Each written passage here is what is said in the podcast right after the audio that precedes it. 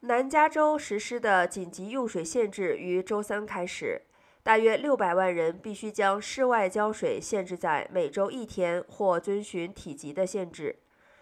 南加州大都会水区于四月份通过了紧急节水计划，因为严重的干旱使该地区无法获得满足正常需求所需的供水。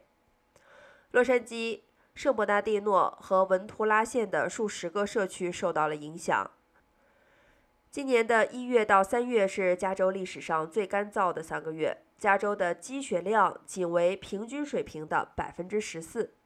今年五月，州长纽森恳请该州最大的城市供水商加大保护力度。